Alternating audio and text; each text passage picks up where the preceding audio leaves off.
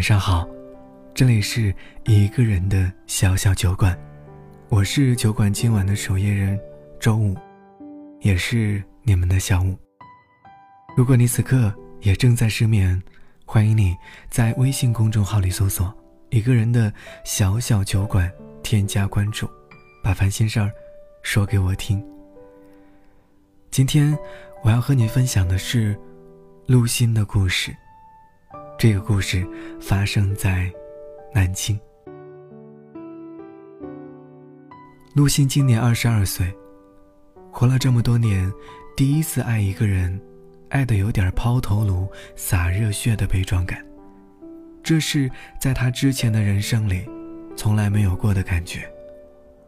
年轻的时候都是在谈论爱是什么，经历过苏桥之后，他才隐隐约约的明白。那种有点飘渺的感觉，比如这种飘渺的感觉总会出现在临睡前，陆心会一如往常的翻看着苏乔的朋友圈，把他今天发的所有朋友圈又重新看了个遍，哪怕是转发的文章，陆心都又点开逐字去看，生怕错过苏乔的任何想法和心情。有一次，在几次确认苏乔对自己的评论没有回复之后，陆心才准备去睡，却在撂下手机前，恰巧看到苏乔发的朋友圈，还是酒好，能陪我解忧。配图是好几罐已经打开的啤酒。陆心心瞬间揪了一下，猛地起身，穿上衣服，打车直奔苏乔家。路上不停的询问：“你怎么了？怎么一个人喝酒呢？”苏乔家的灯还亮着，陆星给苏乔发了微信：“别不开心，还有我陪你，我就在你楼下呢。”冬天的夜风很凉，吹的人全身发冷，但陆星一直拿着手机盯着看。十分钟后，苏乔才回复：“我没事儿。”你快回去吧，已经很晚了。紧接着抬头望了一下楼上，苏乔家的灯灭了，陆心的心也跟着跌落到谷底。苏乔不能体会的是，陆心其实特别想那天晚上他能够叫自己上楼，哪怕是站在门口看一眼也好。可是没有，这么冷的天，苏乔。也跟着天气一样冷漠。这样的事儿，陆心对苏乔做过不止一次。他会每天向苏乔说早安晚安，对苏乔嘘寒问暖。只要苏乔有一点不开心，他就会主动找话题陪苏乔聊天，甚至是第一时间跑到他的面前带他散心。在陆星拼命地向苏乔示好的那段日子里，他们的微信聊天记录最多的词语就是“早安”“晚安”以及“吃饭了吗”。他把苏乔的 QQ 和微博都设为特别关注，置顶微信也只有苏乔一人。只要一有时间，他就会打开手机看苏乔有没有更新微博和朋友圈。他对每一条更新都一一评论，陆星甚至还会去看他给别人的回复，揣测苏乔当时的心情。晚安，早点休息，盖好被子别着凉，明早记得吃早餐，有事儿随时联系我。发完这一长串消息，陆星并没有得到回复。陆星早上十点上班。但他知道苏乔九点上班，所以一般七点会起床，于是把闹钟调到六点四十五分，只为醒来的时候给苏乔发一个早安。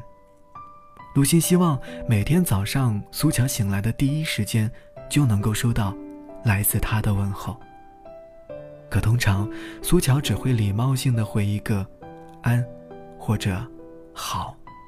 但陆星却为此开心的嘴角上扬。大概每个人第一次遇到如此心仪的人的时候，对方的一丁点儿回应，都会在内心激起惊涛骇浪的。然而，陆心的哥们儿森却说：“然并卵。”然并卵是什么意思？陆心问。就是白搭。森拍拍陆心的肩膀，那力度好像在说：“哥们儿，醒醒吧。”陆心下班去超市买了一大堆食物，然后打车去苏乔家楼下，本想送上去，可是，缺少了一点勇气。他只好放在楼下的保安室，跟苏乔发微信说：“路过你家门口，顺道买了一点吃的给你，记得去拿哦，有你最喜欢吃的草莓慕斯。慕斯是苏乔的外号，因为疯狂喜欢慕斯蛋糕。在第 N 次假装路过楼下往保安室塞零食的时候，保安大哥说。”小伙子，你挺深情啊，为啥不自己送上去呢？我忙啊，大哥，就拜托你了，替我保管一下，交给二十二楼那个长头发的女孩。但苏乔对陆心，却一直不冷不热的。唯一的一次，苏乔主动请陆心去看电影，电影是《移动迷宫二》。陆心生平最怕丧尸。当里面出现丧尸的情节，明明吓得不行，还假装镇定地眯着双眼。苏乔大笑，陆心觉得苏乔笑，一定是因为对自己有好感了。那一次看完电影回家，苏乔还微信上发了一句：“到家了吗？”陆心傻傻的截图下来，发给哥们森说：“他回我了。”大概，喜欢一个人都是这样的，在外人看来不值得又太傻，但对于喜欢的人，就是想掏心掏肺的对他，就是忍不住的挂念他，关心他，想把一切自己看到的好的全部都给他。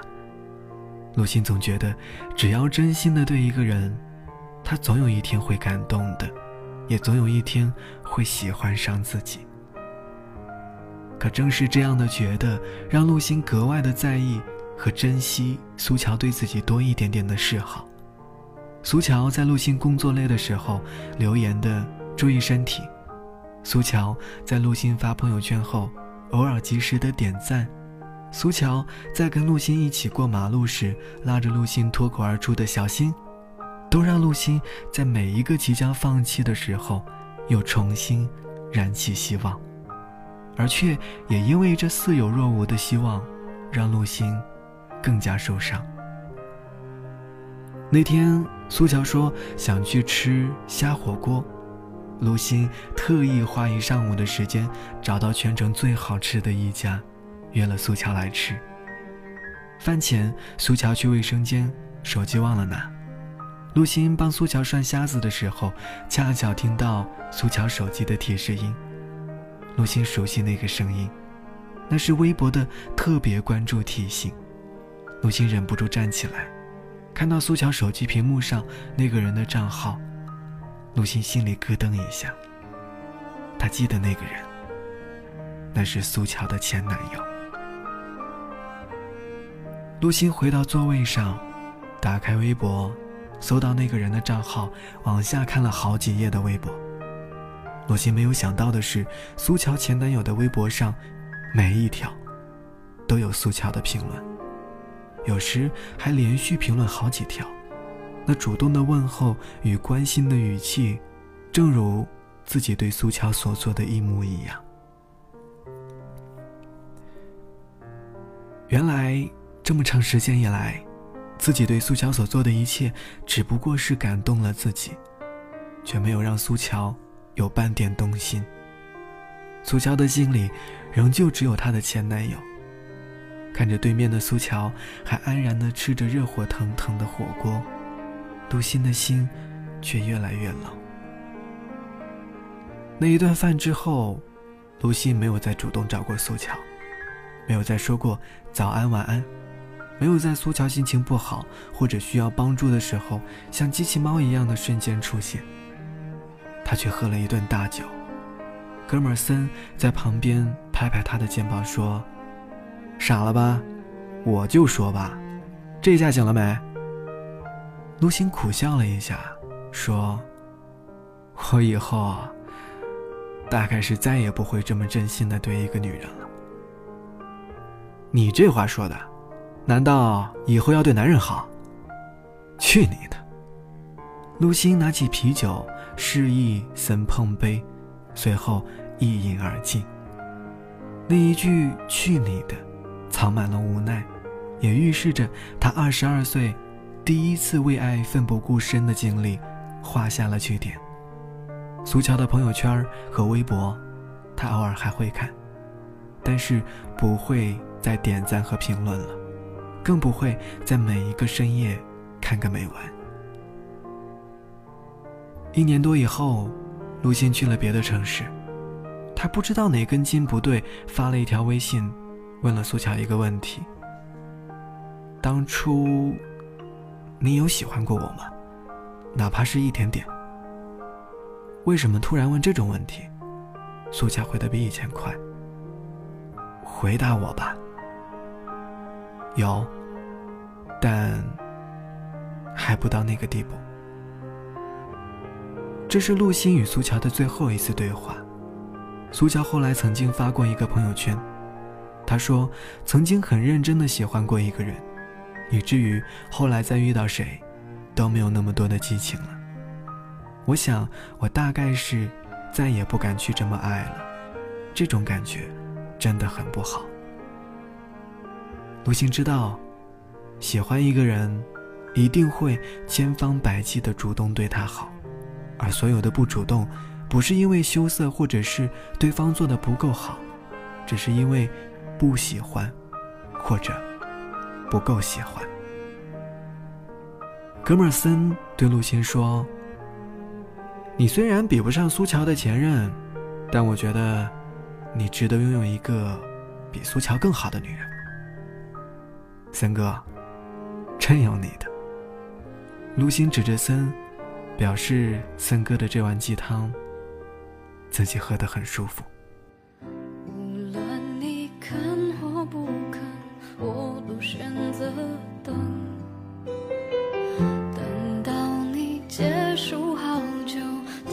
险的旅程，要是没有寂寞陪衬，没有途中的。灰尘，你怎会向往家门？你越是想要诚恳，其实越残。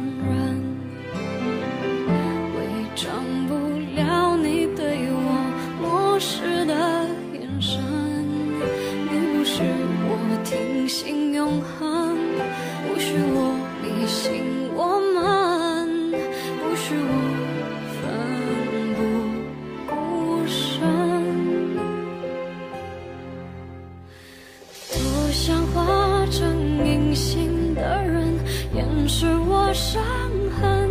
给你我的体温，好帮你驱走寒冷，看不见也能感受心疼。我想化成隐形的人，隐藏我的泪在翻滚。我在你凌乱世界留下的指纹，对你是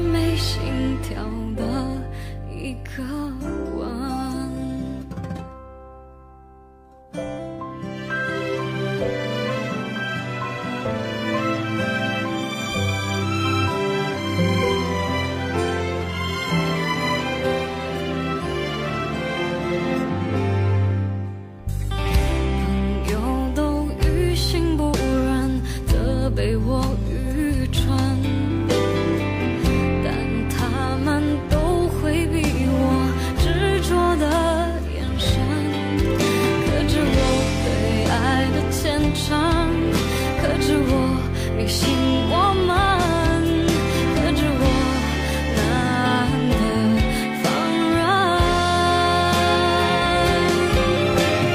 多想化成隐形的人，掩饰我伤痕。给你我的体温，好帮你驱走寒冷，看不见也能感受心疼。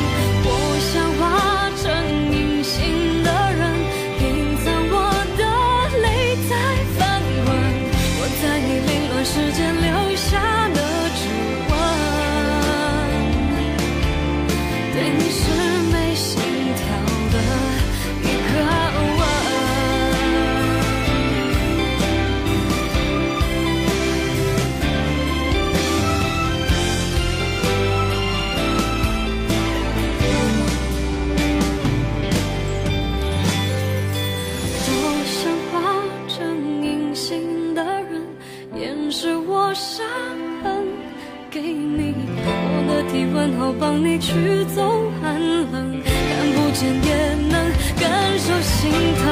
我想化成隐形的人，隐藏我的泪在翻滚，我在你灵魂世界留下的指纹。对你是没心跳的一个今天的故事讲完了，这里是一个人的小小酒馆，期待着有一天，你也能带着心底的故事如月光临。我是小五，祝你晚安，周末愉快，下周五再见吧，拜拜。